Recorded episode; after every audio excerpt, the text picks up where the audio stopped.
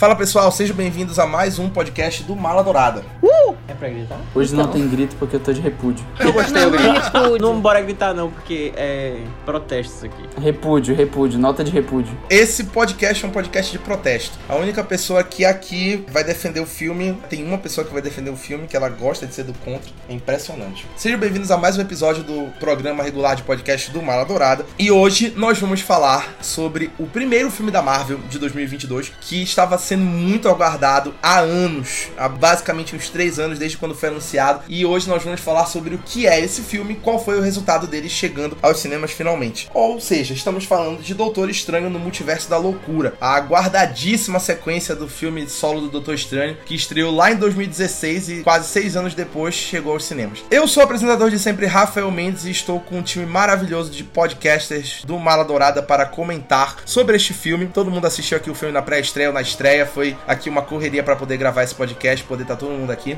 E vou apresentar aqui um por um. Estou com ele, o nosso Ananindewer favorito, Gabriel Bandeira. Oi gente, tudo bom? Até eu fui pra pré-estreia, pra nada. Em Ananindewer, mas ele foi. De Uber Moto. Sério, disso, Rafa. cara. Também estou com ele, que está no caminho de ser o Zé Boné do Mala Dourada, Lucas Freitas. Zé Boné, não peguei essa referência, perdão. É o Kevin Feige, maluco. Ele só usa boné. Vocês nunca perceberam? Zabumbe, galera, eu tô muito triste. Estou impactado hoje. Eu queria ser América Chaves e dar um soco e sair desse universo aqui porque eu não aguento mais. Também estou com ele, que é a única pessoa que vai falar, não digo 100%, mas vai falar mais bem do filme e Maluco. que coincidentemente é o encarregado da crítica deste filme, Matheus Salada. O filme tem problemas, mas eu achei top. E estou com ela, que deu um jeito de assistir o filme 5 horas da tarde para sair 7 para estar pronta para o podcast e gravar com a gente, a única Valkyria hoje presente, Gabriela de Almeida. Boa noite, Marvel Lovers. Bora lá, né? Eu não sei se eu vou repudiar totalmente. Eu não sei, eu tô pensando ainda, gente. Eu tô digerindo o filme ainda. Desde que a Gabriela entrou no Mola Dourada, ela está presente em tudo que ela pode pra falar de Marvel, de podcast. Eu já tinha percebido, ela só não tá no Eternos, podcast de Eternos, mas Gavião Arqueiro ela participou, Cavaleiro da Lua ela participou, Doutor Estranho agora ela está. Ela é realmente a representante dos Marvel Lovers. Ela é corajosa. Olha, garoto, olha, tu fica calado, tá? Só fica calado. Gente, será que vai haver uma briga entre os charás hoje, ao vivo no programa? Porque a Gabriela está abalada com ele, porque o Gabriel não participou de nenhum episódio do Cavaleiro da É, Lua, eu mesmo não quero falar sobre isso. Eu vou ter que levar pra minha terapeuta Ainda essa bem. pauta. Vamos lá, gente. Como de praxe, a gente vai contextualizar vocês sobre o que é o trajeto até chegar no Doutor Estranho, porque isso é muito importante pra vocês entenderem o resultado do filme, que é o bololô que deu ali no começo da produção. O filme foi anunciado em julho de 2019, junto com todo o pacote de fase 4 que o Kevin Feige anunciou de uma vez, entre filmes e séries. Depois ele acabou anunciando outras coisas, né, no final de 2020, mas o principal ele anunciou já ali no meio de 2019. E ele confirmou que o Scott Derrickson, que era o diretor do primeiro filme, iria voltar para coescrever e dirigir a sequência. E aí a gente já ficou assim, porra, em boas mãos, porque o primeiro filme foi muito elogiado, então ficou aquela coisa, pô, o Scott Derrickson vai voltar, vai arrasar. E confirmaram não só que o elenco todo do Doutor Estranho iria voltar, ali dos principais, mas também que a Shotio Gomes iria aparecer como a América Chaves, que é a Miss América, uma heroína que tem o poder de cruzar entre multiversos apenas com o poder do soco, e que a Elizabeth Olsen iria voltar como a Wanda Maximoff no filme, seguindo os eventos de WandaVision que iriam acontecer depois. E que ela, obviamente, né, iria já aparecer como Feiticeira Escarlate, que era o arco que seria desenvolvido, que foi desenvolvido em WandaVision. Então todo mundo já estava ciente que o final de WandaVision iria levar ao Doutor Estranho no Multiverso da Loucura. O que de fato aconteceu, né? É, já adiantando um pouco, é a única produção que liga diretamente com o Doutor Estranho, né? É WandaVision. Só que no meio da cagada, o Scott Derrickson abandonou o projeto. Como sempre, alegando as famosas diferenças criativas que todo diretor que abandona um projeto da Marvel alega, né? O Edgar Wright alegou isso em Homem-Formiga, a Perry Jenkins alegou isso no Thor 2, o John Watts foi o único que saiu, ah, porque eu quero tirar férias, e aí abandonou o Quarteto Fantástico. Mas o Scott Derrickson abandonou por diferenças criativas também. Ou seja, queria fazer alguma coisa, o Zé Boné não quis, e aí ele disse assim: não vou fazer se eu não puder fazer. E aí o Zé Boné, beleza, então rasga porque vai ser do meu jeito. E aí ele rasgou. Eu vi o pessoal todo quando começou a sair as críticas falando: Meu Deus, teve vários jumpscares durante o filme. Cara, esse pessoal não, não vê filme de jumpscare, não. Eles acham que uma mudada de câmera rápida pro, pro, pra cara de alguém é um jumpscare. Oh, meu Deus do céu. Vamos ver Hitchcock, cara, pelo amor de Deus. Pelo amor de Deus. Mas fã da Marvel não tem parâmetro, amigo. Qualquer coisa. Eu não sei mais o que eu faço com o Gabriel. Ele, todo fã clube da América Chaves, tá triste agora. Fã da Marvel não vê cinema, não vê Scorsese. O Gabriel, não satisfeito em coletar inimigos com os Anitters, agora vai coletar os Marvetes como inimigos porque ele não tem parâmetro. Eu não posso falar nada que o pessoal do Johnny Depp me odeia no Twitter. Depois da Marvel ter feito a propaganda de que Doutor Estranho seria o primeiro filme de terror da Marvel Studios, ela contratou o Sam Raimi para ser o diretor, que a gente conhece mais popularmente como o diretor da trilogia original do Homem-Aranha nos cinemas, mas que fez a carreira dele fazendo filmes de terror, como por exemplo a trilogia A Morte do Demônio e Arraste-me para o Inferno e a própria série, né, Ash vs Evil Dead, então ele é especialista em terror e veio dessa escola. E junto com ele trouxeram nada menos do que Michael Waldron, que foi o showrunner e principal roteirista de Loki, que é a série da Marvel Studios. Gosta do verde esse. A maior série da Marvel. Ele escreveu Cavaleiro da Lua, Gabriel? Obrigado, Lucas. Ele escreveu? Era só pro Gabriel ficar desesperado. Ah, tá. Eu já ia dizer também por isso. E aí ficaram dando negócio. O Kevin Feige falou no final de 2020, lá no Investor Day da Disney. Ah, porque pra entender Doutor Estranho no Multiverso da Loucura tem que assistir WandaVision, tem que assistir Loki e tem que assistir Homem-Aranha Sem Volta para Casa. Porque vão influenciar diretamente no filme. E aí a gente já ficou pronto. Vai ter que assistir tudo. O multiverso vai ser realmente muito complexo. E pipipipopopó, teorias começaram, não sei o que e tal. Sabe de nada, inocente. O filme ia estrear em 2021, mas óbvio, a Covid-19 atrasou e ele acabou estreando somente agora em maio de 2022. Mas não só isso, né? Teve regravações também, porque inicialmente não tava de acordo com o que a Marvel queria. Inclusive, ele foi adiado dois meses, né? Porque ele ia estrear em março de 2022 e aí ele foi adiado dois meses, provavelmente para eles poderem finalizar aí a edição das gravações, das regravações. Fico pensando, será que se não tivessem regravado nada, esse filme não ia ser melhor? Porque eu acho que tem grandes chances de ser melhor se, não tivessem nem re- regravado. Eu acho que seria pior. Cara, sinceramente, a coisa desandou quando o Scott Derrickson saiu. Acho que foi ali que começou, porque ele tinha uma visão pra continuar o que tava sendo feito do Doutor Estranho pra frente, e aí o Sam Raimi chegou e meio que desandou porque ele trouxe um outro ponto de vista. Mesmo que o Scott Derrickson também trabalhe com filmes de terror, que ele também mexe com isso, mas querendo ou não, são pontos de vista diferentes, né? Tu consegue perceber a identidade visual do diretor e também porque trocaram o roteirista e colocaram um- uma outra pessoa, como a gente vai falar aqui ao longo do episódio. Quero saber quem é o fornecedor da droga desse roteirista, mano. Porque puta merda. Tô até agora pensando aqui. Só não é mais forte que o do, que o do universo da CW. Porque o do universo da CW é absurdo. Aí é absurdo, foda, assim, aí tu é um, pegaste. é um nível... Mas CW é qualquer coisa, né? Nem o dublador do Flash respeita. Não, eu respeito muito o Rafael porque ele, ele assiste ainda até hoje. Uma alma que eh, tá pagando os pecados dele, mas é igual. Ego Rafael eu acho incrível, cara. Toda vez que eu tenho a oportunidade de falar, fala essa mentira. Toda vez que eu tenho a oportunidade de falar pro Rafael que ele é um maluco por estar fazendo isso, eu falo. Que, gente, é absurdo. Ele fala toda vez. Eu assisto três séries da CW. A CW se perdeu depois do segundo episódio de Arrow, pô. Duas, na verdade, porque cancelaram Legends of Tomorrow, né? Eu acho muito engraçado que do nada o Rafael surge assim: crítica Flash temporada 100. Eu fico, meu Deus do céu, como é possível isso, cara? Temporada 7, assim, tá Vai ligado? chegar, Que que vai é uma- chegar a crítica do Flash, assim, oitava Flash, temporada tá a qualquer momento. Décima temporada. Tá vendo? A partir de agora, vamos falar com spoilers. Então, se você por acaso entrou nesse podcast, ah, ainda não vi Doutor Estranho, vamos escutar aqui o podcast do Mala Dourada. Pare agora. Não faça isso. A partir daqui, a giripoca vai piar. Ou escuta e não gasta dinheiro. É uma opção muito, muito viável. Não, tem que assistir, pô, sacanagem. Um filme caro desse. Gente, não, pelo amor de Deus. Não, não, é, não é o Esquadrão Suicida antigo. Não é Venom. Lucas, peça um efeito sonoro aqui para indicar que nós vamos começar a falar do filme com spoilers. Um efeito sonoro, podemos seguir em frente. Dança, gatinho, dança. Vamos nessa.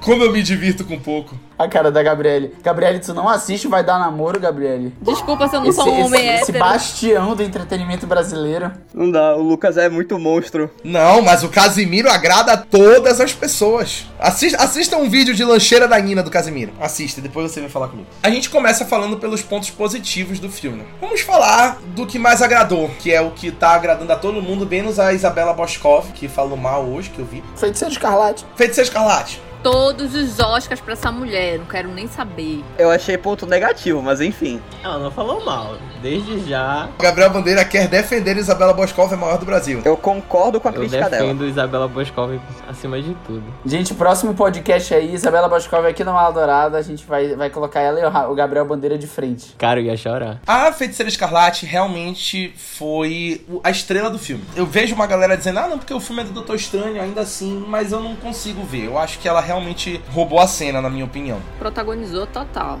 Como a gente tinha previsto, obviamente, que ficou aquilo ali, não sei o que e tal, ela é a vilã do filme. Ela é a vilã do filme e ela é a principal inimiga, que era o que a gente já sabia que ia acontecer. Vilã nada, tadinha. Ela tava sofrendo. Ela tava sofrendo, Rafael. Isso não dá a ela o direito de fazer o que ela fez, ela é vilã. Ela tá sofrendo. Qual o problema? Ela matou o Charles Xavier. Não matou só naquele universo, no outro ele tá vivo. Ela estripou o John Krasinski. Então a gente tá aqui, a Feiticeira Escarlate, realmente ela se destaca no filme. E a gente vê ali a Elizabeth Olsen atuando muito bem. Não é realmente, como a Isabela Boscov disse, não é um Benedict Cumberbatch, né? Porque vamos combinar que o Cumberbatch é, de longe, o ator com mais qualidade técnica em todo o universo Marvel, né? Não pelo que ele faz no Doutor Estranho, mas pelo que ele faz na carreira dele em geral. E isso é unanimidade, né? Pra quem assistiu o Ataque dos Cães sabe que ele é um absurdo de ator. Mas, é tipo assim, tecnicamente ele é muito bom, mas ela se garante. E a personagem dela é construída pra se destacar. Não é, não é nem muito pela atuação da Elizabeth Olsen, mas é pela construção de como a personagem é colocada naquele ponto pra se destacar. E aí ela faz ali um belo trabalho de, enfim, muito expressivo e ela muda muito a atitude e a expressão que a gente conhece da Wanda, da Feiticeira Escarlate, totalmente nesse filme, né? Então, tipo assim, a gente é muito convencido de que ela tá ali encegueirada pra conseguir o que ela quer, o que ela precisa. Eu não sei se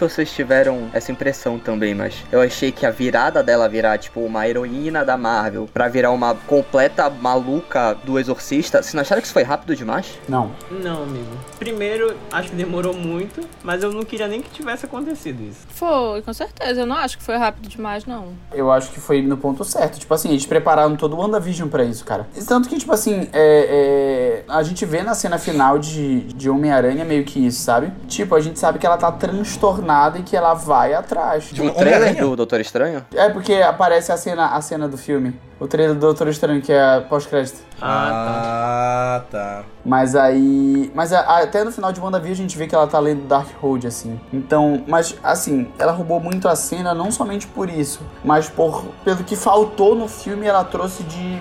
exageradamente, sabe? É, tipo assim, o que faltava muito no filme era uma conexão. A gente não se sentia conectado, pelo menos eu, não me sentia conectado com o Doutor Estranho. Percebia que ele tava atrás de alguma coisa, querendo salvar a América Chaves, mas não tinha conexão. Mas toda vez que passava pra Wanda, tu ficava assim, caramba, ela tá realmente sofrendo, tá em dor, sabe? E a todo momento. Claro que não justifica os atos que ela fez e tudo mais. Mas, tipo assim, ela, ela, tu conseguia sentir a carga, sabe? Tipo, ela tava cega. Cega porque ela queria ver os filhos. Mas ela não tem filhos. Mas ela não tem filhos. Será? Gravidez psicológica? Ela criou os filhos dela do jeito que Zeus criou Atena, saiu da cabeça dela, entendeu? É assim que funciona. Eles existem e ponto. Exatamente. Mas assim, o que eu acho, porque é ponto alto dela. O arco dela, o que eu falei pro Rafael, quando- logo quando eu saí hoje da segunda vez que eu vi o filme. O arco dela foi o mais bem trabalhado do filme. É um arco redondo, realmente. Tem começo, tem meio e tem final. Ela começa buscando a América Chaves pra poder passar pelo multiverso. Ela passa pelo multiverso, encontra os filhos dela. E no final, ela percebe que ela nunca vai conseguir ter os filhos dela, porque na realidade que ela está inserida, isso não é possível. E toda vez que ela for atrás dos filhos dela no multiverso, isso não vai dar certo. E ela percebe que ela estava sendo controlada pelo Dark Road, nada mais justo, destrói Dark Road. É muito fechado, sabe? Eles conseguem fazer muito bem. Diferente do que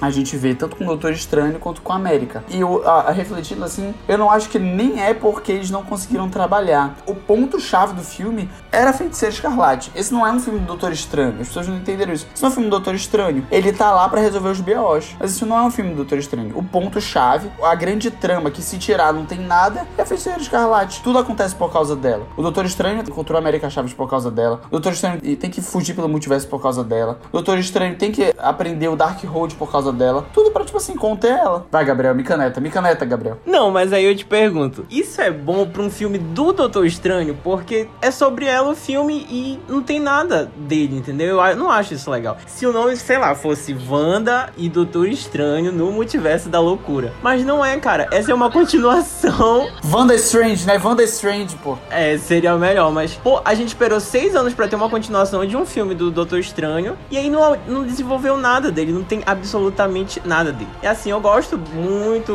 desse destaque pra Wanda, mas. O nome da Wanda tá implícito quando se fala em loucura. Multiverso da loucura, tá ali a Wanda. não Maluca tem da nada, cabeça. inclusive o arco que dão pra ele é completamente desconexo. Já adiantando aqui o assunto, né? O Doutor Estranho e a América Chaves, como foi dito, eles trabalham em função da Feiticeira Escarlate, mas eles não têm nenhum arco próprio. O arco deles é muito fraco e é resolvido de uma forma muito fraca e é motivado de uma forma muito, tipo assim, tiraram de onde? Por Eu exemplo, discordo. Eu também discordo. Não, é fraco porque só vai fazer sentido o Doutor Estranho no final. Só vai fazer Não, sentido no final não. e na cena pós-crédito. Foi essa a sensação que eu tive. Porque eles deixam só um gancho. Então, tipo assim, a Marvel tem essa mania. Eles correm com tudo, parece nas séries. Eles vão correndo com tudo, vão enfiando um monte de coisa ali pra encher linguiça. E aí, de repente, eles resolvem dar um, um pingo no i ali. Foi o que eles fizeram no final ali com a cena pós-crédito. Eles deram um mínimo sentido. Mas isso não quer dizer que o arco do Doutor Estranho não seja paupérrimo. de onde eles tiraram que o Doutor Estranho é o mal de todo o multiverso. O Doutor Estranho se sacrificou entregando a joia pro Thanos e deixou o controle do universo na pessoa da mão mais arrogante que existe no MCU, que é o Tony Stark. O Doutor Estranho deixou na mão do Tony Stark pra resolver e ele é o mal do multiverso e não é a Wanda. A Wanda que tá perseguindo uma garota através do multiverso com um monte de monstro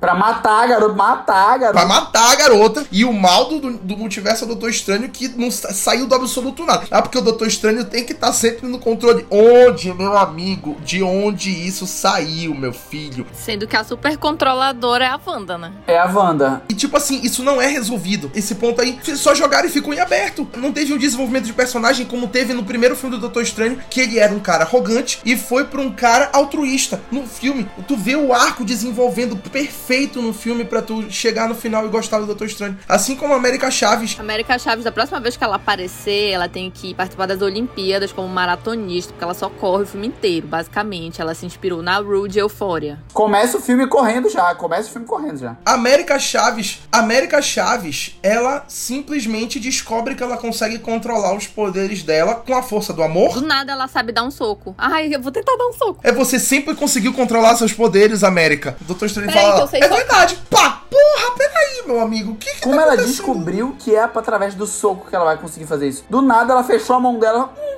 é, eu senti aqui. Meu, meu, meu pulso formigou. Não, cara, é igual. Eu, Ela esse tinha filme tem preguiça. muitos- é, Adolescente é assim, Esse tinha filme tem preguiça. muito. Eu, eu já acho. A cena de início desse filme já é muito, já é muito bizarra, assim. Tipo, eu, eu não- o problema não era ser acelerado. Eu não. Olha, tipo assim, eu vou até dar um spoiler aqui que a gente vai falar no próximo. Tipo assim, um dos pontos negativos que, Ra- que a gente vai falar é que o ritmo é acelerado. Pra mim, não tem problema o filme ter sido acelerado. O problema ele foi ter sido mal explicado. É, isso é ridículo. Bora falar assim, Zé, bora ser acelerado? Dane-se, bora ser acelerado. Mas pelo menos me explica alguma coisa. Porque, tipo assim, eles brotam o Doutor Estra- o Defensor, Defender Strange e a América Chaves correndo. Aí do nada o, o, o Doutor Estranho fica mal e quer roubar o poder dela fala que esse é o único. É, é, rouba a fase do ultimato. Não, esse é o único jeito de salvar o multiverso. A sua vida é muito cara para salvar milhões de multiverso. Claro que não, mano. Aí do nada ele morre lá e depois salva ela. Não, não faz sentido. Cara, 30 segundos de filme já não tá fazendo sentido. E, e a gente não tá dizendo que o Doutor Estranho e a América Chaves foram, tipo assim, ruins no filme. Não. O Benedict Cumberbatch e a A Shot atuação é Gomes muito boa. atuaram muito bem. Eles tiveram performances muito boas e as cenas de ação foram legais. Mas o arco do personagem foi completamente inútil. Os personagens não tiveram arco. O arco do filme foi o arco da Wanda. E o filme, como o Gabriel falou, não é um filme da Wanda. É um filme do Doutor Estranho. Como o protagonista do filme, que está no título do filme, que é o nome do. O primeiro ator do, do lá da Billy List, que é do, do nome dos atores, é o do ator que faz o protagonista. E o arco dele não é o principal, ele não tem arco. Pô, é completamente burrice. Na minha opinião, eu acho que o Doutor Estranho tem o arco mais fechado desse filme. Ah, Matheus. Eu te juro, pra mim é muito simples. Meu Deus, não. Não, eu realmente vi um filme diferente que tu. Passaram um filme só pro Matheus. Deixa o Matheus falar, deixa o Matheus falar. Porque pra mim o arco dele, ele é entender que tem coisas que vão fugir do controle dele. O que eu acho que é muito legal nesse filme é que ele é apresentado como um dos heróis mais fortes do MCU. Toda a construção dele do MCU foi isso. Só leva porrada. Pela primeira vez, a gente vê um filme onde ele tá 100% vulnerável. Tu vê que ele tá vulnerável pela situação do multiverso, que é muito maior do que os poderes dele. Só porrada, bicho. Pois é, mas é isso que eu acho legal. Pela primeira vez, ele foi colocado em situações onde ele não tem o menor controle. E ele, desde a carreira dele de cirurgião, é acostumado a ter o controle das decisões. Dentro do trabalho dele como médico, como pessoa normal. Desde o momento que ele virou Doutor Estranho, ele não tem controle de nada, Matheus. Claro que não. Ele vê 30 milhões de multiversos, ele não consegue controlar as coisas. Não existe isso. Não existe ter controle de multiverso, ele e quem nunca decide teve. qual vai ser a opção que eles vão escolher é ele. Meu amigo, não é questão de decidir, tem que ganhar, mano. Ele não decidiu, só tinha um caminho, entendeu? Senão eles iam perder. A missão do cara é proteger o multiverso. Esse é o trabalho dele. Ele vive disso, entendeu? E o cara, tipo assim, analisa 14. Não, o cara. O ca... É sim, porra, não é a tarefa dele. Não é a tarefa. Não é a tarefa dele, porra. Ele tá. tá... Mas, e Ele mudou a realidade pelo Homem-Aranha de graça? brincar, porra, de fazer magia quando ele tá afim. O cara não pode brincar. Agora quer dizer, tipo assim, eu sei fazer magia. Vou fazer magia só pra proteger o multiverso, não vou fazer uma magia pra projetar um café aqui pra mim agora. Ah, porra, sacanagem, né? Todo mundo faria isso. Não, mas gente, é completamente diferente. Ele, ele fez todo mundo, todo o globo ter esquecimento, amnésia. Cara vê 14 milhões de realidades e ele vê que uma eles vão sair vivos. Apenas uma. Ele não tem escolha. Se não for aquela que eles vão sair vivos, eles não vão sair vivos e o multiverso será destruído, o universo será destruído e ele vai falhar. Porra, tu acha que o cara vai. Hum, vou numa dessas aqui que a gente vai perder. Mas ele não sabe, ele não viu o filme. Ele vive naquele universo. O Doutor Estranho chegou publicamente e falou: Gente, eu vi um milhão de realidades, só essa dava certo, tá? Lidem com isso. Não, Ego não, e olha, outra fa- falando sobre isso, eu achei palhaçado que fizeram o Dr. West, tá até falando com o Rafa.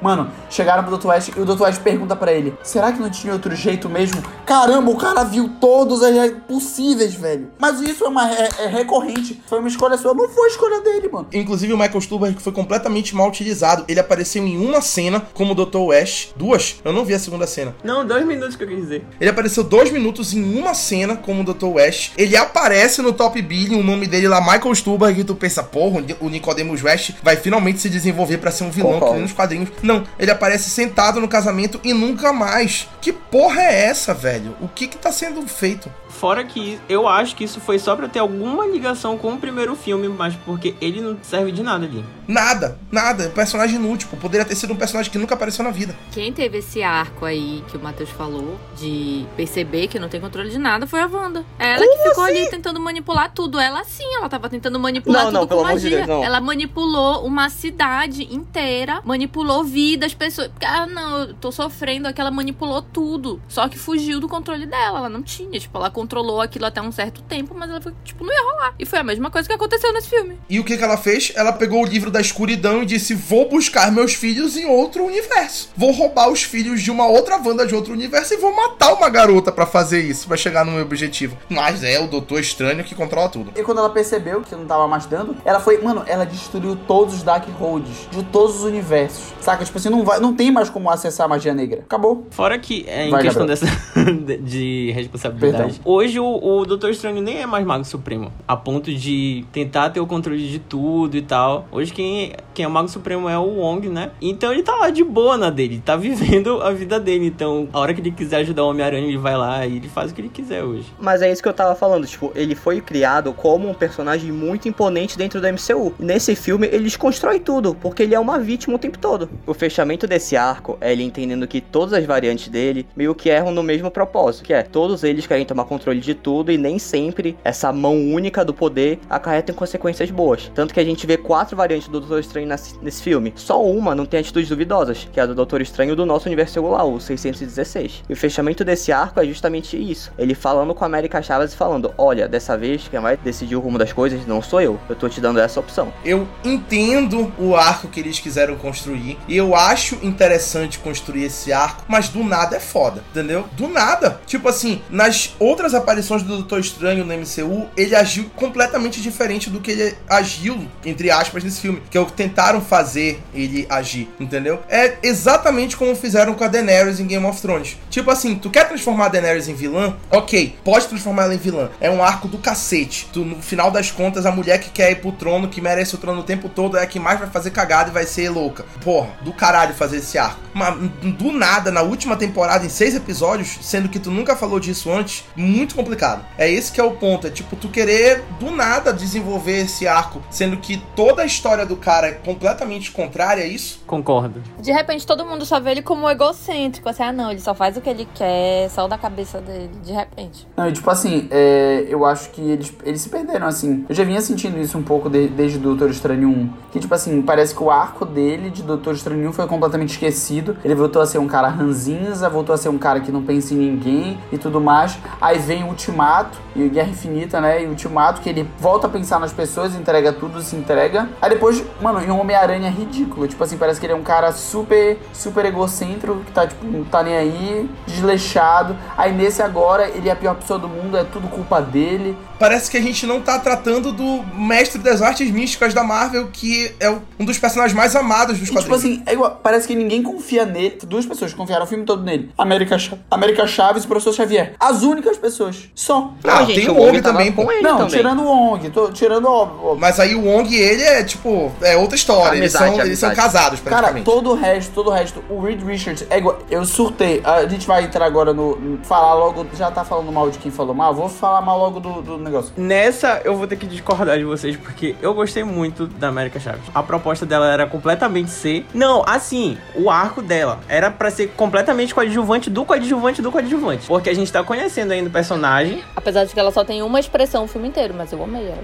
Não, mas ali a história dela foi o suficiente, eu acho, pra gente conhecer ela e a gente ainda vai ver ela no futuro, entendeu? Então eu não acho que tinha essa necessidade de ser algo muito complexo dela. Acho que a gente viu como ela surgiu, como que ela não sabe ali tratar dos poderes dela e no futuro a gente vai ver melhor dela. E isso eu gostei muito. Acho que não tinha necessidade dela aparecer mais e ter uma relevância tão grande assim. O problema é que eles constroem ela como sendo a chave do filme todo. Porque o filme não roda sem a América Chaves. E aí, tipo assim, a América Chaves é a chave que a Wanda precisa pra ela poder chegar nos filhos dela. E ela precisa ser protegida, porque senão a garota vai morrer e a Wanda vai chegar onde ela quer. Beleza. Tipo assim, era pra ter dado um arco mais sabe, pra aprofundar mais na personagem. Porque ela acabou sendo colocada como importante na trama. Então ela precisava de uma coisa assim que é, desenvolvesse mais a personagem. Por exemplo, a história dela com, a, com as mães dela foi tipo, não fiquei comovido, não senti empatia. Eu, a- eu achei muito fraco. Pô, tu tava chorando com. Tu tava chorando com o Mark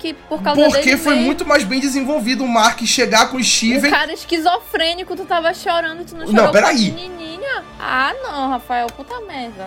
O Mark criou uma outra personalidade pra ajudar ele a Ah, lidar com os mas problemas dele. Mark, Ah, até eu que falei a mal, gente tava falei chipando bem ele com disso ele aí. mesmo. aí Não, não vai... sem spoiler, Ah, sem não, spoiler. Matheus, tira o fone, rápido.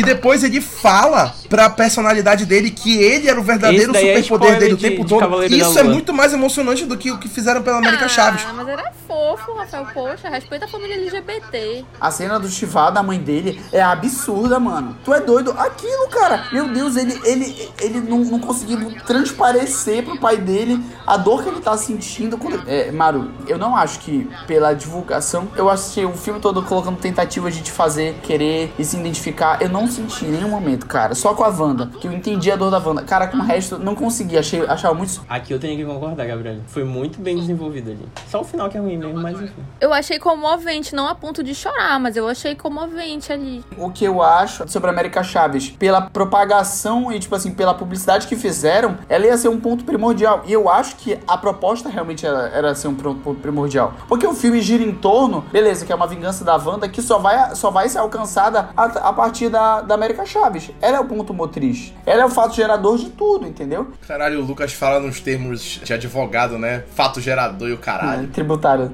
tipo assim, ela ter 35 minutos de tela não faz sentido pra mim. Não faz sentido. Não faz sentido, entendeu? Eu acho que ela, a, dos 35 minutos de tela, ela rouba a cena. Ela é muito boa. Mas a história que foi dada em, em torno dela não é boa. Cara, ela passa o filme todo fugindo, cara. Ela tem quatro diálogos no filme que são relevantes. E passa o, o filme todo. O resto. Mano, ela tem o, o diálogo do final, que é relevante. Tem o diálogo das mães lá, que ela fala com o Steven Strange, pergunta da Christine. É isso. Dois. Ela, vi, ela é maratonista, foi o que eu falei. Ela pode sair correndo ali. De forma geral, é uma personagem boa. Ela teve ali um desenvolvimento bom. O poder dela é interessante. Com poder bom e que. Só que eu acho que faltou ali ela se descobrir um pouco mais cedo. Eu acho que demorou muito. Ali foi muito tardio. E a atriz é muito novinha, né, gente? Ela gravou o filme com 15 anos. Agora, se eu não me engano, ela tá com 16. Eu tava lendo alguma coisa sobre isso. Ela é muito novinha e tudo, né? Não é uma Bruna Marquezine. Não é uma Larissa Manuela? Não, pô, a Bruna Marquezine que chorava que só na novela, galera. Vamos lá, né? A Carla Dias, Ixalá. Ei, ninguém fala mal de Larissa Manuela do Mala Dourada, que senão o Gabriel fica puto. A Fernanda Montenegro dessa Ei, geração. querido, eu sou viciada no filme da Ela Larissa é. Manoela. E, mas a. Larissa Manoela é brabíssima. Ela, se fosse a América Chaves, ia estar muito melhor. Gente, mas agora falando sério, se o casting fosse da Bruna Marquezine na América Chaves, será que não ia ser bom? Ela já tá muito velha pra ser América Chaves. Bruna Marquezine agora? Ah, gente. Só se ela fosse mais jovem. É, não rola. Tem que ser uma, tem que ser uma adolescente mesmo. Eu achei muito bacana, mas ao mesmo tempo Disney, que é, ela usa o pin do LGBTQIA+, aqui no casaco dela, que é tipo assim, pô, muito bacana, porque a personagem nos quadrinhos ela é LGBTQIA+, né? E aí eu achava que a Disney ia ignorar isso no filme, então não ignorou, ela tá com o bottom aqui, mas é só o bottom e porra nenhuma mais, entendeu? Tipo assim, fala das mães dela, que ela é filha de um casal lésbico, certo, mas, tipo assim, não fala, não explora ela, tanto que ela não tem nenhuma fala que faça referência a isso. É só o pin, né? É aquele negócio assim, Disney. Tipo assim, olha como é bacana, olha como nós somos inclusivos colocando um pin na personagem. Mas eu acho que ali na história do filme nem entra, né? Acaba que ela não, não consegue colocar aquilo ali na história. É diferente se fosse uma história mais focada nela. Ela passa o filme todo correndo, fugindo. Mas é porque eu acho que não deu tempo também. Foi a primeira vez que a gente viu ela. Concordo. O problema do, do personagem dela, já dizia o Deadpool, foi lazy writing. Não é só pra ela, né? É pro filme todo. Foi preguiçoso. É, o, o- o roteiro todo em si, né? O que eu queria dizer que eu achei bem legal, que é uma tendência agora nas produções da Marvel, é a representatividade de forma geral. E logo no começo, na cena do casamento, que o Doutor Estranho chega e tal, na igreja, tem uma moça de hijab. Sério? Sim, foi a coisa, tipo, que eu reparei logo, a moça de hijab, que é aquele lenço que as mulheres muçulmanas usam e tal. Então, tipo, uma... a gente tem percebido, assim, bastante nas produções da Marvel. Eu sempre gosto de entrar nessa, nessa questão, justamente por causa da questão da intolerância religiosa, né? Que as mulheres islâmicas sofrem em várias partes do mundo. Então eu acho muito legal, assim, ainda que seja de forma coadjuvante ali, eles colocaram, a mulher apareceu ali. Quem viu, viu e tá ali. Não é mais aquela coisa uniforme, assim, tipo, total, pessoas brancas o tempo todo. E até o noivo da Christine também, né? Colocaram um ator negro e tal. Então, tipo, não fica o tempo todo naquela coisa, assim, tipo, ah, o branco do olho azul. Então eu acho muito legal, assim, essa questão do, do casting que eles fazem, ainda que não seja a principal. A Marvel tá bem bacana explorando, assim, novas culturas, né? Fora do eixo ocidental. E aí a gente tá, tipo assim, a gente vê Cavaleiro da Lua, né? Que explorou a cultura egípcia. E Miss Marvel, que vem aí explorando a cultura muçulmana, né? A religião muçulmana e tudo mais. É bacana eles estarem finalmente é, entrando nesse campo aí. Eu acho bem legal. Gostei desse detalhe, não tinha percebido. Se um dia eu ver o filme de novo, eu vou prestar atenção. Inclusive, eu só não falo mal de Miss Marvel ainda por causa disso. Engraçado, Gabriel. Só um parênteses aqui, eu ainda vou ver uma terceira vez esse filme sábado com a, minha, com a Bia. É igual, sério, eu falei pra ela que eu vou, eu vou só pra ver a reação dela, eu vou ficar virado assim de lado pro filme. O Lucas até perdeu o brilho. Égua, Lucas, tu tá te torturando, velho. Eu vou ter que ver uma segunda vez, porque eu marquei de ver com meu primo, de 13 anos, e ele foi pro shopping errado. E aí, ao invés de assistir o filme na pré-estreia, ele ficou vendo o treino de vôlei da nossa família. Detalhe, ele odeia vôlei. Coitado do Thiago, Ele tava até com saco de pipoca, indo com respeito. com a camisa do Doutor Estranho, ele tava muito triste. Eu não pago mais ingresso pra assistir esse filme. Eu só vou ver quando chegar no Disney Plus. Tadinho, amigo. Eu, tô- eu não queria rir disso, mas. É, a gente foi falando da América Chaves, né? Tem aquela cena em que eles começam a, a tentar fazer essa, essa conexão, assim, com o personagem. Quando ela soca a realidade, vai lá pro... Quando ela soca a realidade é muito bom. Quando ela soca a realidade e vai lá pro universo dos Illuminati, né? Aí entra assim, a gente já começa vendo quando eles estão se dirigindo pro Sanctum daquela realidade, que tem uma estátua do, do Doutor Estranho. Cara, quando apareceu a estátua, já falei assim, tem uma parada estranha aí porque nunca fizeram estátua nem pro Homem de Ferro, agora vão estar tá fazendo pro Doutor Estranho. E tipo assim, a gente sabia já que, que quando ia aparecer o Illuminati, e tipo assim, basicamente quem leu alguma coisa dos Illuminati nos quadrinhos ou sabe mais ou menos, é tipo, é muito político. Então, tipo, aquilo, quando apareceu a estátua, eu falei assim, cara, isso é muito, tipo assim, aconteceu alguma coisa, mas os Illuminati estão querendo, estão querendo tapar, porque eles são muito políticos. Aí foi aparecendo e o Barão Mordo introduz, né? Leva ele lá pra Fortaleza dos Illuminati, que é no meio do Central Park. É, enfim, vai passando, vai passando. Eles encontram com a Christine, que teoricamente ela largou a medicina e virou especialista em multiverso e física quântica, né? Mas é de boa. A, a pós dela foi em multiverso. Ela assumiu as empresas Baxter, que já é o. Você tem que saber física aí, física. Aí, aí do, do nada, especialista em multiverso. Conta os multiversos lá, fala que é o 839 deles. Aí falou que eles é igual absurdo. Eu falei assim, ah, tá bom, entendi. Beleza, então. Saiu do Grey's Anatomy diretamente pro física quântica. E aí depois eles acabam indo pra sala dos aí, Illuminati, né? Que é quando a gente vê ali a, a reunião dos Illuminati, né? Que, tipo assim, dessa sessão dos Illuminati é a cena boa que é ali, tipo, o fanservice. É o fanservice máximo da Marvel nesse filme. Total. E que, assim, a gente sabe que dá cinco minutos a gente já esquece, tipo, do fanservice que aconteceu e fica na trama. Mas ali naquele momento foi legal. um momento satisfatório. Foi bem legal. Foi o momento que bateram palma na minha sessão. Gente, da minha também. Capitã cara, eu achei também. muito legal a, a Hayley, ela aparecer. E, tipo assim, cara, a gente já tinha visto. Eu, eu, eu, eu nunca tinha me imaginado assim. E aquela fala: posso fazer isso o dia inteiro? O fanservice. Vamos destacar quem tava lá, ao invés de ficar falando aleatório. Então a gente tinha o Calmordo, dali daquela terra, da 838. Nosso querido Chiwetel Ejiofor, né? Que ele volta. E que inclusive já fica aqui uma crítica, né? Porque, óbvio, a gente tá falando aqui pontos positivos, mas vocês perceberam que a gente já tava canetando enquanto a gente tava falando de ponto positivo. Então já fica aqui a minha crítica. O Doutor Estranho ficou falando que o Calmordo ficou perseguindo ele, tentando matar ele lá no universo dele. Mas ele não falou o que aconteceu com o Calmordo lá. Morreu? Foi preso? Foi derrotado? Derrotado, tentou fazer uma merda e se fudeu, tipo assim, tentou roubar um poder maior do que, que ele conseguia, e tipo assim, não falou-se mais no que aconteceu com o Calmordo dele, e tipo assim, ficou só no Calmordo da 838. No Dois Histórias Nenhum é uma ponta enorme que ele fica, né? Tipo, o Mordo ia atrás dele e tudo mais, roubou até a magia daquele outro cara lá, e tipo assim, isso é super, super utilizado, e, tipo, ninguém lembra mais disso. É, homem, é, é, virou Homem de Ferro 3, assim, sabe? Que ninguém, não tem necessidade nenhuma pro... E o Doutor Estranho fala disso no filme e não dá conclusão. É isso que vocês falaram. Ignora completamente o primeiro filme, inclusive a cena pós-créditos. Parece que é, um, é um, uma outra coisa ali que aconteceu. Porque é um outro personagem. Sabe uma coisa que eu achei interessante? Na verdade, não tem nada a ver com a trama. Mas uma coisa que eu fiquei chocada, que eu fui assistir hoje, né? E hoje é considerado estreia. E a minha sessão simplesmente não tava lotada. A minha também não. A minha tava, inclusive, tipo assim, devia ter umas 30 pessoas na minha sessão. Eu não sei se isso é por causa da pandemia ou se as pessoas tá estão morrendo, realmente desiludidas. A de ontem tava lotada. A de ontem tava lotada né? Onde tava lotado também. É porque o hype não tá igual Homem-Aranha, Ultimato. É, tipo, tem mais. A gente tá vendo mais a galera desiludida, né? Falando na internet. E aí muita gente acaba desistindo por causa disso. Eu acho que, inclusive, esse é um bom tema para um 30 minutos. Será que a Marvel ainda tem histórias para contar?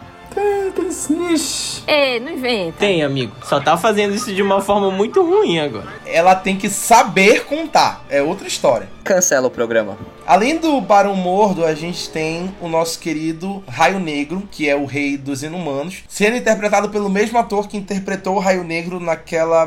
Não sei, não tem adjetivo, para a série dos inumanos da ABC. Que Bomba. é o, Enson Mount, que interpretou o Raio Negro lá. Volta aqui no papel, com um uniforme muito mais fiel, muito mais bem produzido e que inclusive tem a anteninha dele na testa, que eu achei incrível eles terem colocado, porque na série não tinha, ele só ficava sem o capacete do uniforme e tudo mais. Tu viu a série? toda, e amigo? Eu assisti a série. Eu assisto o CW, porra. Claro que eu vi a série. Tu assistiu do início ao fim? É muito ruim a série. É... Eu assisti só o primeiro episódio, achei a coisa mais horrível que eu já vi na vida. E aí o Enson Mount volta, ganha uma segunda oportunidade de interpretar. Achei bacana. Assim, achei legal pela continuidade, né? Porque as séries da ABC na Marvel sempre foram tratadas como párias, né? Tipo assim, tá no universo do MCU, mas não tá. Então ficou aquele negócio. Sendo que são muito melhores que as atuais. Eu gostava mais. Eu só achei muito triste, assim, porque, tipo, achei que ele foi um pouco subaproveitado. Ele não teve nenhuma fala no filme, sabe? Antes ele coitado. Sério, bicho. Não, não, a piada foi boa, a piada foi boa. Eu gostei. Essa piada foi boa. Além do Raio Negro, a gente vê a queridíssima Capitã Carter, interpretada pela Hayley Atwell, né? Que é a versão live action de uma personagem que a gente já viu no Arif, que é a Capitã Carter. E ela aparece aqui como, assim, a primeira Vingadora. Então, nesse universo da 838, ela é a primeira Vingadora no lugar do Steve Rogers. O jetpackzinho, mano. O batom dela intacto, cara. Vermelhíssimo. Do início ao fim, ela morreu com a make toda. Com certeza é Bruna Tavares. Além disso, temos também a Capitã Marvel do 838, que não é a Carol Danvers, é a É a Maria, mãe da Mônica. Maria Rambeau, não é a Mônica, a Mônica é a filha, entendeu? É a Maria Rambeau, que é a melhor amiga da Carol, que ganhou os poderes no lugar dela nesse universo, e é interpretada de novo pela nossa querida Lassana Lynch, que interpretou em Capitã Marvel, e que, pra quem tá ligado, também fez a Agente 007 no 007 Sem Tempo para Morrer. E a aparição que mais confortou o coração dos fãs, que foi a do Reed Richard, Senhor Fantástico, que eu falo desde o podcast de WandaVision que eu aguardava ansiosamente a hora que ia aparecer o Quarteto Fantástico. Eu era a única pessoa que acreditava que ia aparecer em algum momento antes do filme. Gabriel Bandeira me canetou todas as oportunidades dizendo: Rafael, para de falar do quarteto. Não, tu falaste em todas as produções da Marvel desde 2021. Se tu não acertasse alguma eu ia hora. acertar.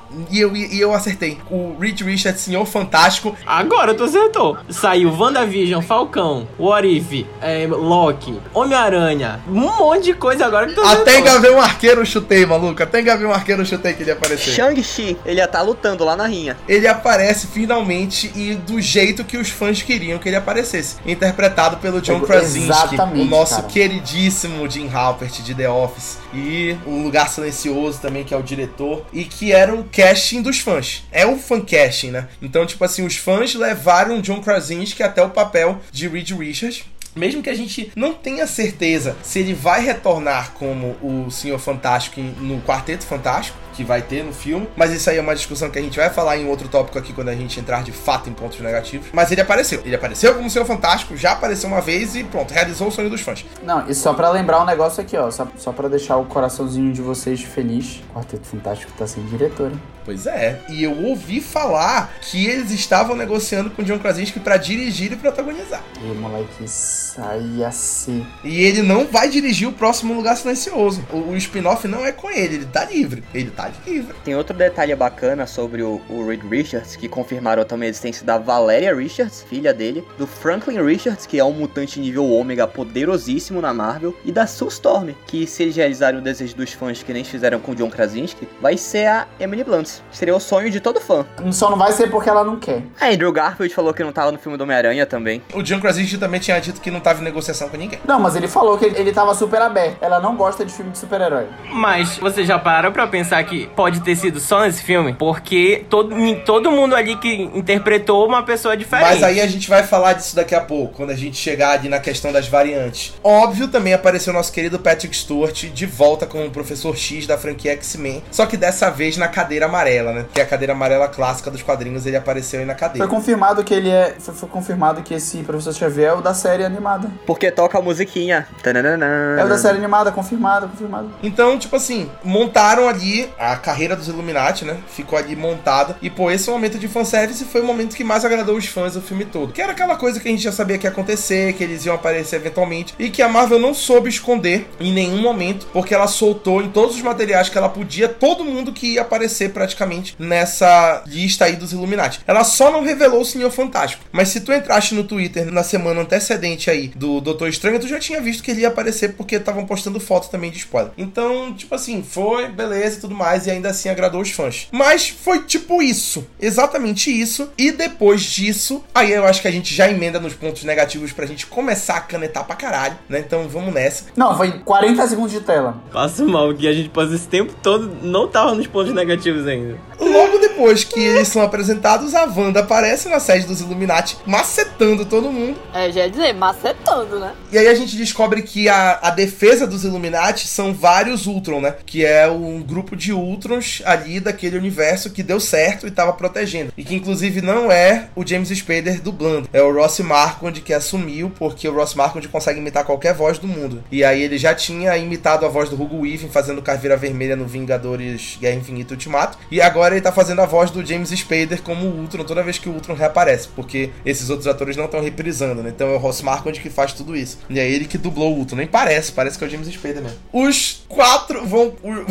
Porra, vão os Illuminati brigar com a Wanda e ela mata um por um, como se eles fossem um pedaço de nada. Pior é a Capitã Carter, né? Ela chega assim, não, era o mesmo pensamento que eu tinha com o Capitão América na Guerra Infinita, tentando. Ah, o meu escudo aqui, galera. Aí ela tentando jogar o escudo na Wanda. Tipo, garota, acorda. Eu vi na internet, porra, regra número um, os Illuminati, que são um grupo de pessoas mais inteligentes que conseguem decidir tudo do mundo. Eles não sabem que tu não pode atacar um vilão poderoso assim, um de cada vez? Por que, que eles não foram todos eles pra cima da Wanda, porra? E aí, tipo assim, um de cada vez, ela foi um por um, pá, pá, pá, pá. E depois ainda chegou no Xavier e cá, deu uma entortada na cabeça dele o filho da puta morreu. Peraí, pô. Os caras, como é que eles, eles não têm uma estratégia de luta pra atacarem simultaneamente com os seus múltiplos poderes pra poder dominar um, um inimigo, pô? Ainda mais um inimigo do calibre da Wanda. Mas até isso foi mal feito, porque eles achavam que a grande ameaça do universo não era ela, era o Doutor Estranho. Não, mas assim, falar um bagulho. Nos quadrinhos, os Illuminati não são tão inteligentes assim. Tanto que eles mandam o Hulk pro espaço, o Hulk volta querendo matar todo mundo, e é o mesmo esquema. Tipo, vai um por um tentando enfrentar o Hulk, e vai um por um sendo amassado pelo Hulk. Então, assim, é, é um problema de estratégia mesmo. Mas, tipo assim, os Illuminati, eles têm um poder, assim, de decisão muito grande. Eles se acham caralho, né? Não é possível que, pô, eles, eles, eles se achando caralho não conseguiram tomar uma decisão básica dessa, né? Mas nos quadrinhos é assim também. É esse grupo de pessoas que se acha muito superior, tipo Reed Richards, é Homem de Ferro, Hank Pym, e que no final não consegue tomar uma decisão decente, porque eles ficam, sabe, bêbados pelo próprio ego. Cara, mas, pô, tenho que falar, a melhor morte dessas foi a do Raio Negro, porra. Maravilhosa. Eu O fiquei tão feliz quando ele morreu. o Raio Negro pode te matar só com um sopro. É, só de, só de abrir a boca dele. Foi aí absurdo, ela. Mano. boca? Mano, calou a boca do Reed Richards. Mano, E aí ele fica desesperado quando ele grita.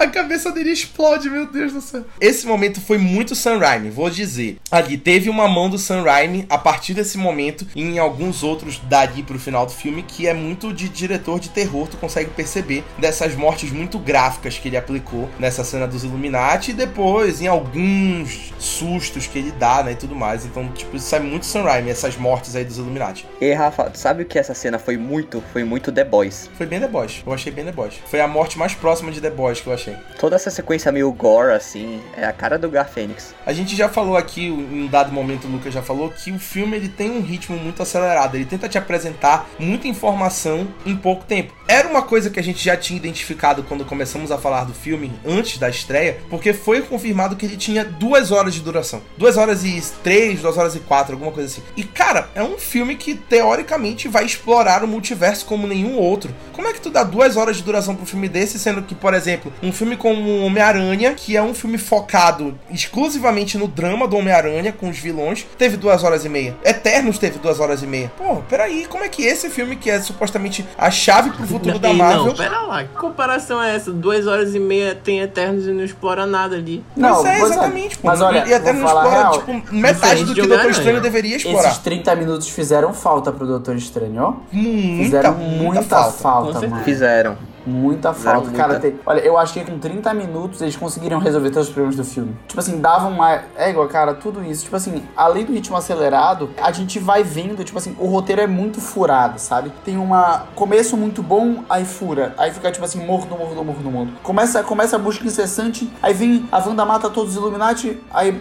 morre. Aí fica assim, tipo, fica naquela. na- Depois que ela, que ela destrói lá o livro lá do, da bondade. O livro dos bichantes. É muito incompleto, realmente, sabe? Falta profundidade, é, falta diálogos. Eu sinto muita falta de diálogo bem feito, sabe? Tipo assim, poucas vezes eu falo assim, não, esse diálogo é necessário. Cara, não- tu não vê aqueles diálogos que fala, cara, isso tá explicando, isso aqui realmente conecta, isso aqui não. Cara, não tem, não tem, não tem. E tu vê que o filme tem algumas ideias muito boas, só que elas são desperdiçadas porque o filme não tem ritmo. O- os arcos são muito mal acabados, como a gente falou quando a gente tava falando dos personagens. E eu vi uma frase muito boa na internet que descreve perfeitamente, eu tô usando ela o tempo todo, descreve perfeitamente o Doutor Estranho. É um filme que o roteiro tava sendo reescrito enquanto o filme tava sendo filmado. Tu consegue perceber isso. É tipo assim, eles estavam adicionando um monte de coisa enquanto o filme tava sendo rodado, e aí eles iam adicionando as coisas e fazendo as coisas ao mesmo tempo. E ficou com muita informação em pouco tempo. Eu anotei hoje, eu parei assim, cara, eu vou colocar num papel tudo que eu não gostei no roteiro do filme. E aí, o que que eu cheguei? A revelação da Wanda vilã foi horrível. Foi completamente anticlimática. Foi tipo assim, Ela sabendo o nome da América Chaves. Uau. Uau, grande vilão. É, é coisa de Pantanal, assim, novela das nove. Tipo assim, a Wanda que tem o poder de ser a vilã mais poderosa e ameaçadora do MCU, é assim que é revelado. Tipo assim, é revelado que ela é a vilã do filme com 15 minutos de filme. E de uma forma muito anticlimática. Cara, o embate entre a Wanda e os magos em Camartage foi muito fraco. Eles falam assim, ah, porque é o multiverso da loucura. Eles vão em dois outros multiversos só. Tipo assim, o multiverso da loucura. Eu achava que eles iam visitar uns cinco multiversos no mínimo. Uns cinco outros universos. Eles visitam dois. Eu O- acho que eles lá a Manhattan do futuro é dos Illuminati. eles vão atravessando, assim, tchá, tchá, tchá. É. Só, foi só aquilo. A Eles Manhattan- ficaram é, loucos tipo assim, foi isso. atravessava o multiverso. Ai, olha que bacana, tem um, um universo animado. Ai, tem um universo de pintura. Mas é isso que eu tô dizendo. O multiverso da loucura significa a Wanda. Surtadona, assim, entendeu? Fora da casinha, é Wanda. Eu acho que multiverso é multiverso. Eles tinham que ter explorado mais mundos, na minha opinião. E, tipo assim, falei aqui, os Illuminati são puro fanservice e não serviram de porra nenhuma, já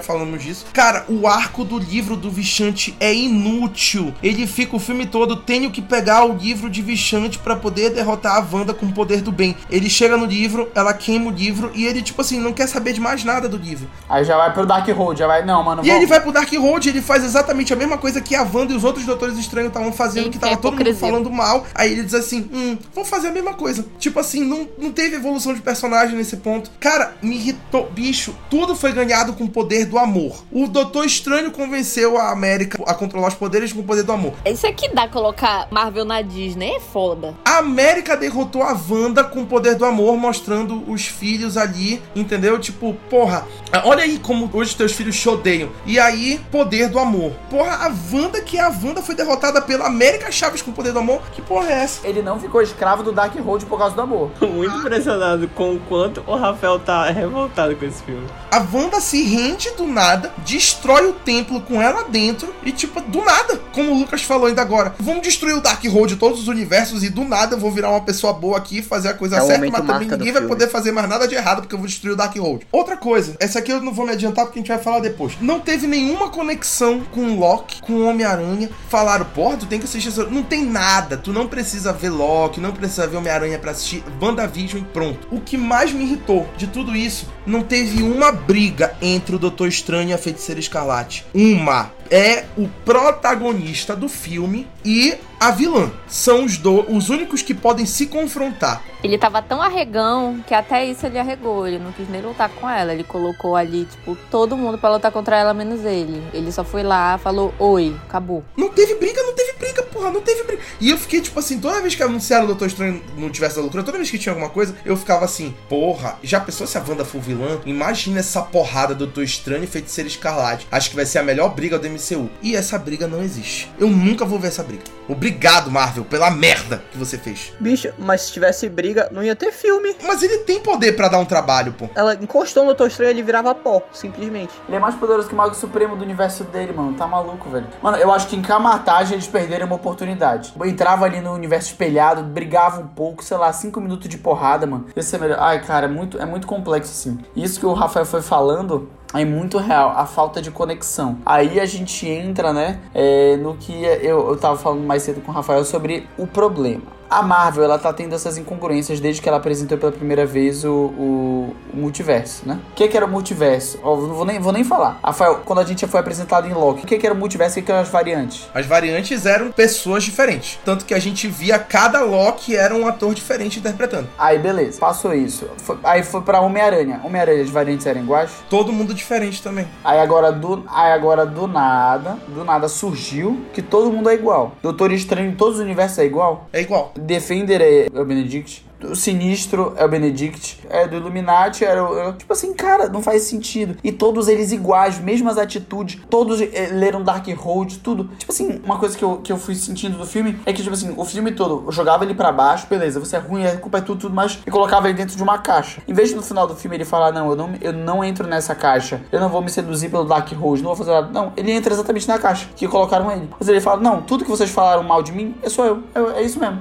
Aí tu fica assim, pô, cara, tá de sacanagem, mano. E aí fica essa incongruência de como é que funcionam as variantes. As variantes são pessoas diferentes em cada multiverso ou elas são pessoas iguais? Porra, não entendi. Ou então, tipo assim, uma coisa, tipo assim, ah, não, tem algumas pessoas que realmente são diferentes, mas outras pessoas estão iguais, pô. Tem, vai ter um universo aí que realmente o Tom Holland ainda é o outro Homem-Aranha. Tipo assim, beleza, explica isso, tipo, fala, ah, não, algumas pessoas são realmente, em alguns universos podem ser parecidos, mas em outros não vão ser. Só isso, cara, explicava, acabou, matava o filme, mano. Mas eles não explicam nada nesse filme, pô. Tipo, é tudo jogado pra gente entender do nosso jeito. E aí, por exemplo, isso fica aberto pro Senhor Fantástico, que é a maior preocupação de todo mundo. Pode ser que o John Krasinski seja o Senhor Fantástico da 616, né, que é o nosso MCU. Mas pode ser que não, porque aparentemente tudo é possível. Pode ser o mesmo ator, pode ser um ator diferente. Eles não definiram nada, vai ficar a critério de cada um que fizer o seu personagem. O problema é que esse filme pegou muitas funções pra si. Ele tinha que continuar o arco do Doutor Estranho, ele tinha que continuar o arco da Wanda, ele tinha que apresentar todo o conceito do multiverso e desenvolver de forma adequada e ainda mostrar qual seria o próximo mega evento dessa nova fase do MCU. Então, assim, tudo isso pra um filme de duas horas é impossível. Outro ponto muito forte é que prometeram terror, pouco terror no filme, só pro final que teve terror. Ah, gente, não. Não, tem uma quantidade razoável de terror. Eu achei miado esse terror aí.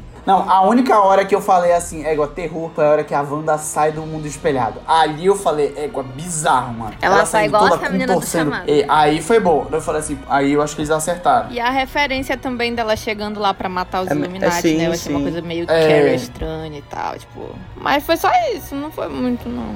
Mas eu achei do caralho ela saindo ali pelo reflexo. Puta merda, chega, eu me treme todinha naquela hora. Foi o momento. Não, a própria possessão dela, quando ela encarna na alma da outra Wanda, é, é, é uma cena de terror forte, assim. E ela quebrou a quarta parede, era isso que eu tava falando pro Gabriel. Vocês já Ela quebra, ela dá uma Sim, olhada ela pra olha pra câmera, dois segundos. Eu senti em mim, assim, eu falei, puta merda, ela vai me matar, me mata. Enquanto eu senti falta de terror, eu me senti num filme do Thor.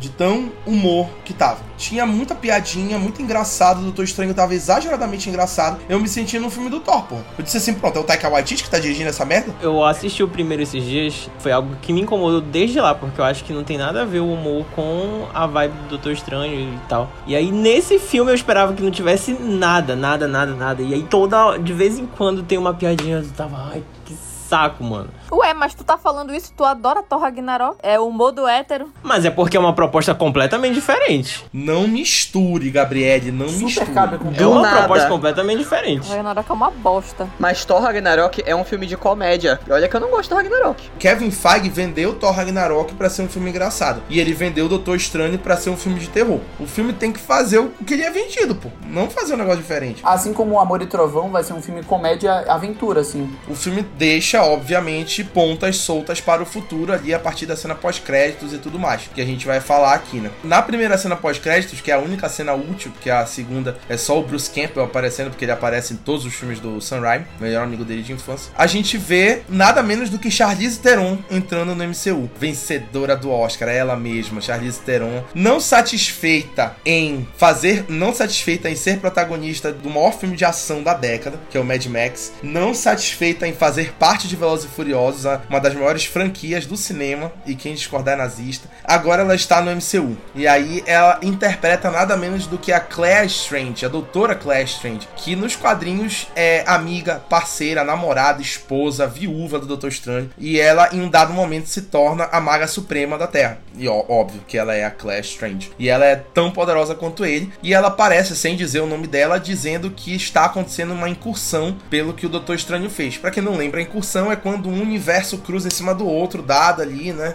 A coisa dos multiversos se cruzando. E ela convoca ele para ajudar a consertar a incursão que ele fez lá na dimensão sombria, que ele visitou no Doutor Estranho 1, quando ele foi bater um papo com o Dormammu. Ele aceita a tarefa e vai e tudo mais, e bibi popó. E aí já dando ali uma ponta pro terceiro filme do Doutor Estranho, quem sabe. Então, eu tenho uma observação, ela, ela é meio assim. Foi aí que eu percebi que fez sentido algum aprendizado pro Doutor Estranho. Por quê? Um dos últimos diálogos do Doutor Estranho com a Christine, ele tá falando pra ela que ama e tal, não sei o que, aquela coisa tipo assim, ah, nunca superou. Só que ao mesmo tempo ele também diz, não é que não existissem outras pessoas que pudessem ficar com ele, sim que ele tinha medo. Tanto que em todos os multiversos ele acaba tipo, ah, o que você fez com a Christine? Ah, não, não deu certo, não deu certo, não deu certo. E ele sempre fica ali naquele ranço, né, com ela. E aí, nessa cena da Chris Strange, ela fala assim para ele: "Não tenha medo". E aí, quando ela diz isso, eu percebi tanto desse lado psicológico dele, que ela é a parceira dele, né? Apesar de que isso não fica claro, mas a gente sabe que é. E também no sentido de que talvez ele, na função dele de mago, sei lá o que, ele não tava conseguindo fazer, tipo, o melhor por isso, por esse mesmo motivo. E aí, não sei, surtei, talvez, mas percebi isso. Tu falou que eles iam consertar alguma coisa na dimensão negra. Dimensão escura. A Clea é dessa, da, da dimensão do Dormammu, né? E o que eu tava lendo no, no Twitter é que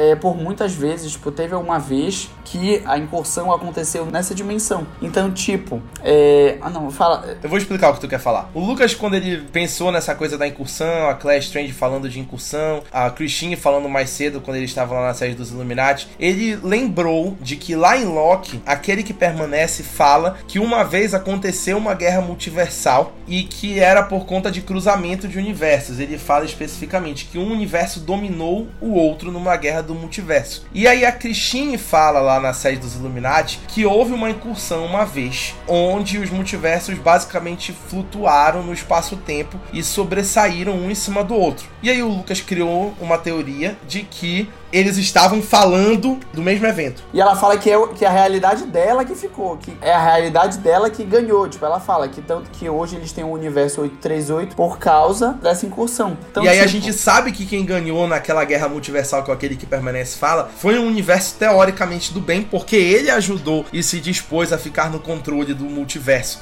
Então fica aí essa teoria de que pode ser que a gente esteja falando do mesmo evento aí. Quando ele falou lá no Loki, ela falou aqui no Doutor Estranho. E a gente ainda pode ver, tipo assim, no futuro, eu acho, né, que vai provavelmente acontecer, tipo, é basicamente a adaptação de Guerras Secretas 2. Pra quem não sabe, Guerra Secreta 2 fala sobre uma incursão. Eu ia falar, mas a gente não tem a primeira, não, a Guerra Secretas 2 especificamente do quadrinho. A Guerra Secretas 2 especificamente, porque é uma incursão que acontece. Eu fui ler depois que eu falei com o Rafa de tarde, que Guerras Secretas é exatamente isso. Tem, tipo, heróis de diferentes tempos, então isso faz muito sentido, tipo, dessa guerra, na verdade, ser retratada no futuro. Mas na verdade ela já acontece. Enfim, uma loucura. Cara, mas eu acho que o que pode dar errado nessas Guerras Secretas 2 é que o grande lance das HQs era que a Marvel, dentro da narrativa dos quadrinhos, construía milhões de universos. Então tinha o universo 616, que era regular, tinha a Terra Ultimate, tinha os Supremos, o Miles Morales, tinha o universo de Age of Ultron, de Old Man Logan, de Marvel Zombies. E o que a gente tem acompanhado até agora no MCU foi só essa linha do tempo regular, 616. Então eles teriam que fazer todo um esforço para criar outros multiversos que a gente se portasse quase tanto quanto a regular. Pra que aí quando bolasse esse embate tivesse um crossover. E aí vai fazer o quê? Vai puxar os X-Men? Vai puxar o Quarteto Fantástico? Ou então todos os filmes que eles vão lançar sejam universos diferentes, tipo o Quarteto Fantástico. Não, aí eu já acho viagem, Lucas. Aí eu já acho que eles iam fugir Pode acontecer, casinha. O que eles mano. podem fazer é fazer uma adaptação pobre do arco que nem eles fizeram com Guerra Civil. Guerra Civil, eles adaptaram a Guerra Civil com o que eles tinham. E foda-se, entendeu? Então eles vão fazer Guerra Secreta com o que eles têm. E foda-se. E foi um filme que deu certo, pô. Queria inclusive dizer que tem muitos poliglotas aqui no grupo, né? O Matheus, ele só fala dos arcos dos quadrinhos em inglês, né? Fala Era de Ultron, fala Velho Logan. Tem gente que não entende inglês, cara. Seja acessível. Desculpa,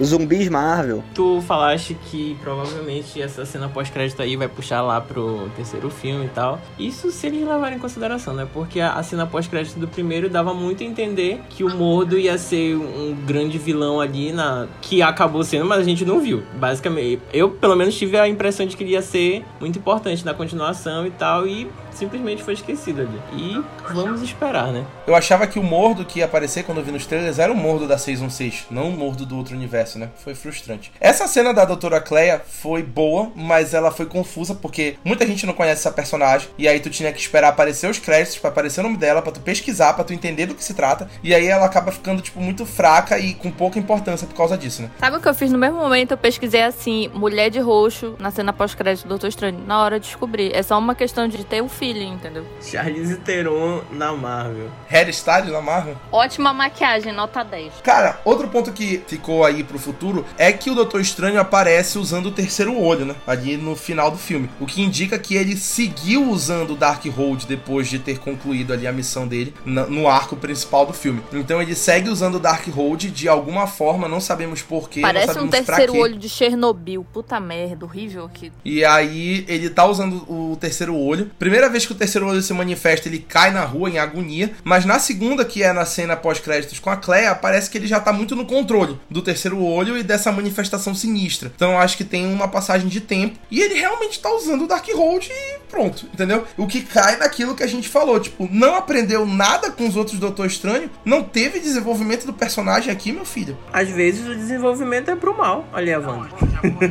eu, fui, eu achei isso muito estranho e tudo mais. Todos os Darkholds foram destruídos mesmo. Falaram isso. E outra coisa, não necessariamente é, isso realmente, tipo assim, seja uma manifestação do mal. Pode ter começado como manifestação porque ele usou, mas pelo que, tipo assim, normalmente o terceiro olho, quando ele era abordado, ele, ele usou o Darkhold, né? Tipo assim, pode ser uma maldição, pode ser uma maldição. Porque toda vez que o terceiro olho foi falado nos quadrinhos, era um olho de Agamotto. Era uma manifestação do olho de Agamotto na testa. E aí, tipo assim, pode ser que, beleza, ele usou, claro, usando o Darkhold você tem uma, você tem uma consequência. E essa consequência pode ser ele ter desbloqueado, tipo, um poder acima do que ele tinha. Tipo, porque a gente sabe que o Doutor Estranho era limitado a um ponto X, que ele só conseguiria acessar se ele lesse o livro do bem ou o livro do mal. Ele leu o livro do mal, beleza. Ele alcançou, mas ele ainda pode ter consciência. Porque, beleza que o Darkhold te domina, mas como não tem mais o Darkhold, as consequências dele ficam em ti, mas tu pode controlar. Então, tipo, ele pode ter alcançado um nível superior. Tipo, ele pode agora alcançar coisas que a gente não tava vendo. Tudo mais. Mas realmente eu, eu senti isso também que o Rafa sentiu. Tipo, na segunda vez ele já tava controlando. E eu não acho que ele estava, tipo, assim, com mal, assim, tendendo ao mal, sabe? Eu acho que, tipo assim, ele realmente vai, vai continuar sendo esse herói, mas que agora, tipo, talvez tenha muito mais poder. E, tipo, tenha que saber como controlar, saber como fazer com que essa maldição não domine ele. E eu acho que isso só prova como essa cena pós-créditos é extremamente anticlimática. Porque a gente vê o Doutor Estranho usando o Darkhold e até estranha, meu Deus, ele usou o Darkhold tá de boa? É só aquilo de, ah não, eu tô de boa, a justificativa que ele dá pro Wong. E aí no final do filme a gente vê que ele tem um ataque e ele desenvolve o terceiro olho. E a gente pensa, pera, não foi qualquer coisa, isso realmente teve um efeito negativo nele. Pra na cena pós-créditos a gente vê que ele tá de boa. Ele só virou um, sei lá, um ciclopes. Essa é a única consequência dele usar o Darkhold. Meio que anula todo o final do filme. Sabe o que eu fiquei em dúvida?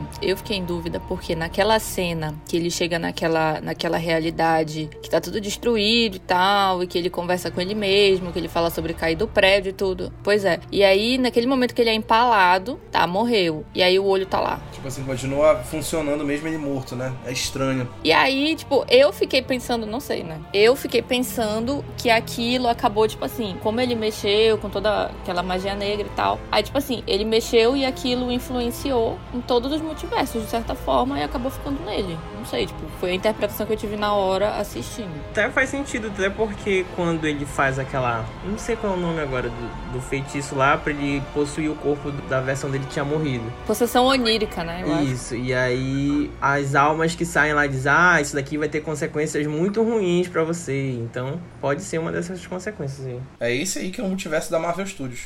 Muito fácil de entender. Radioatividade pura. E para encerrar, ficou em aberto um ponto. O que que rolou com a nossa Wanda Maximoff? Ela morreu? Ela se escondeu? Eu acho que ela vai fazer um exílio, assim, ela vai se autoexilar. A gente vai seguir a famosa teoria da Marvel Studios. Não tem corpo, não morreu. Então a gente não viu o corpo da Wanda. Então ela deve estar tá viva, né? Mas aí ela se sacrificou ali naquela cena, mas aí o que será que vai acontecer agora com ela? Será que vai acontecer aí realmente uma limpeza de imagem, como a Gabriela disse? Limpa, limpa, limpa tudo, todas as impurezas. Ai, ai, essa Wanda. Ai, ai, essa Wanda. Então ela vai voltar, tipo, é, ainda vilânica, vou me vingar de todo mundo mundo de novo. Não, mas verdade seja dita, Elizabeth Olsen, gente, que voz daquela mulher, gente. Aquela mulher fala assim, de uma forma, ela articula e tu fica assim. A Gabriele questiona as próprias convicções. Eu acho que ela volta uma nova mulher. Uma mulher.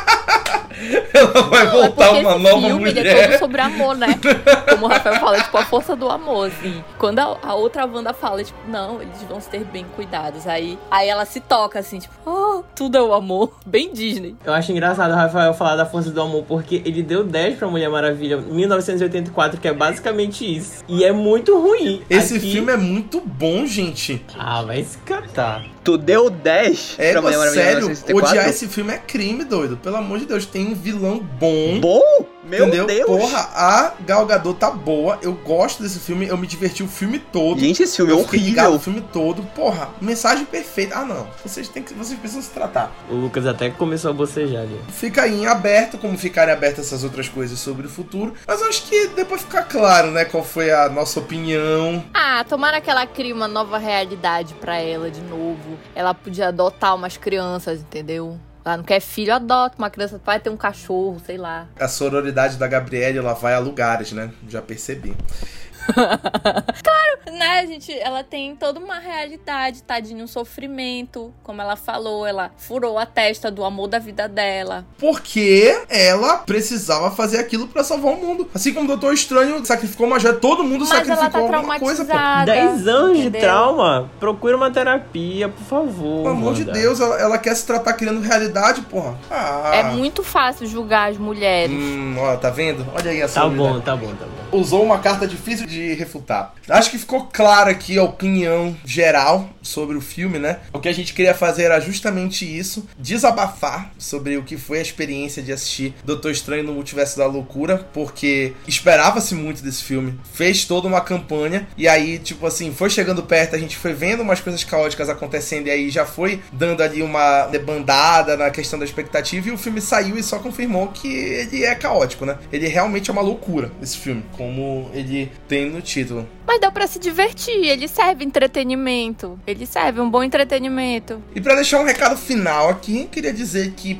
para aquele fã incondicional da Marvel que odeia a rival e que não sabe aproveitar os dois e que ficou falando o ano todo de 2021, porque o filme do ano será Doutor Estranho no Multiverso da Loucura, vai ter que engolir. Porque segue sendo Batman. Provavelmente não será desbancado. É difícil que seja. Porque, meu amigo, se a Marvel continuar fazendo perto do que ela fez em Doutor Estranho, é bem difícil. Nem que Thor, Amor e Trovão Vai seja muito bom, seja excelente. KKKK. Ainda acho horrível, difícil que que chegue não perto do que, do que o. Matt Reeves fez. Eu acho uma falta de respeito com a boca, mitologia favor. Nórdica, assim, não fala- colocarem fala Deus nada, do Trovão. Batman, concorrente no Oscar. Batman concorrente no Oscar. Doutor Estranho, framboesa de ouro.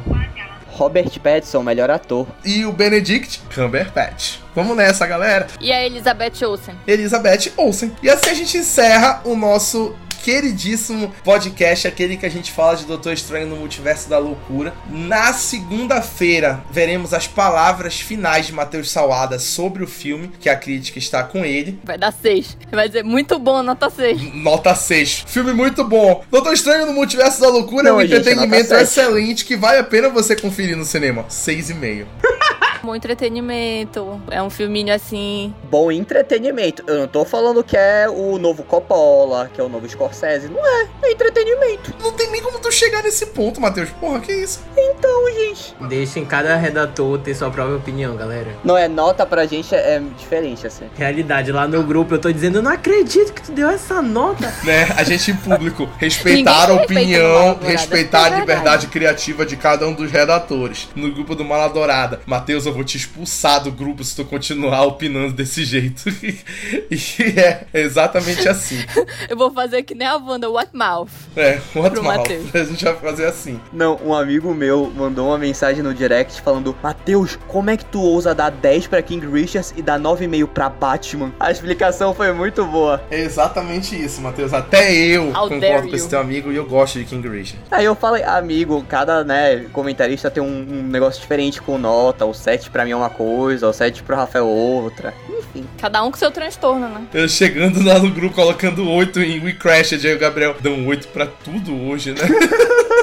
Eu até mudei a nota da crítica pra 7,5. Hoje um 8 não vale mais de nada. É isso mesmo, cara. Pra vocês verem como a gente é hipócrita pra caralho. E já que a gente tá falando de Marvel, na terça-feira também sai a crítica de Cavaleiro da Lua, que o Lucas vai escrever. Pra quem tava aí acompanhando o nosso ensino de Cavaleiro da Lua, também a gente terminou essa semana. E aí vão ter duas críticas da Marvel na semana que vem, segunda e terça. Outra que merecia um 7 aí. Ah, de qualquer 10, tá? forma, Já essa adianto, semana 10. foi boa. Eu parei de assistir porque eu não dava, tava muito, muito qualquer coisa. Ainda 10. bem que eu nem participei desse em cena aí, porque Olha, Gabriel, eu ia falar muito mal. tu te cala aí. Vou mandar o Jack na tua casa, Gabriel. Queria agradecer a minha equipe maravilhosa que se dedicou pra ir assistir ao filme a tempo de gravar esse podcast pra que a gente conseguisse gravar aqui, deram o seu máximo. Vou ver o filme pra gravar a tempo e fizeram muito bem. Então, Gabriel, Lucas, Matheus, Gabriele, muito obrigado. Queria agradecer a todos os nossos ouvintes que escutam todos os nossos podcasts. Fiquem ligados no arroba Maladourada pra ver tudo que a gente anda fazendo por lá. Fiquem ligados nos nossos podcasts. Vem aí, agora já no final de maio, tem episódio novo do podcast mais divertido de se editar, o Valkyrias. Elas estarão de volta pra aprontar mais uma. Teremos também o Raiô em junho, também mais episódios do nosso podcast de anime. Anime também é gente. Quero ser convidado um dia agora que eu sou otaku. Em cena de Obi-Wan Kenobi começa no final do mês. Vamos assistir juntos com o Lucas Freitas apresentando. Ah. Quero aí o máximo de Star Wars fãs pra comentar Obi-Wan Kenobi. E no começo de junho, em cena de Miss Marvel com a Gabriele apresentando. Então vamos ver aí nossa Gabriele como apresentadora aí da próxima série da Marvel Studios. Só quero ver se o Gabriel vai participar. Só quero ver se tu vai vir fazer essa Não, eu já falei que eu não vou falar mal dessa. Vem aí a nova fase do Encena descentralizada aí, como disse Baiana no episódio do Encena dessa semana. E fiquem ligados no site, fiquem ligados no YouTube, maladourada.com.br e no YouTube é Maladourado. Até o nosso próximo episódio do podcast regular e de qualquer coisa que a gente fizer por aí. E tchau! Tchau. Zabumba! Tchau! Tchau.